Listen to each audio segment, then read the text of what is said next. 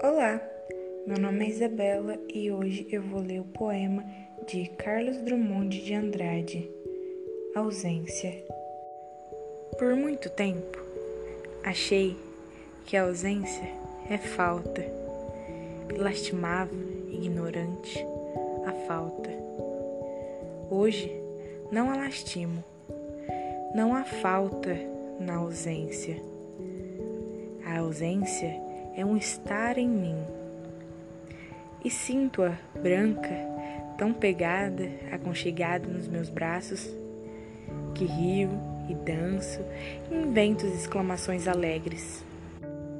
Porque a ausência, essa ausência assimilada, ninguém arrouba mais de mim. Muito obrigada por ter ouvido até aqui. Tchau!